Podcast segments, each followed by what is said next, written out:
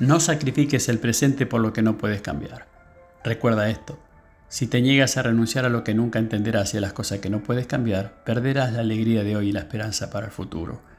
Vivir la vida mirando por el espejo retrovisor trae el dolor emocional. Una vida que no puedes revivir, no vale la pena sacrificarla por lo que no puedes cambiar. Dios quiere usar tus preguntas sin respuesta para construir la fe. Hebreos 11 nos dice que por la fe entendemos que el universo fue formado por mandato de Dios lo que este pasaje está diciendo es que nunca habrá suficiente evidencia concluyente para toda la humanidad de que Dios es el creador. Él ha ordenado que algunas preguntas permanezcan sin respuesta para forzar el tema de la fe. Nunca hay suficiente respuesta para satisfacer un corazón lleno de miedo. Elige confiar en Dios.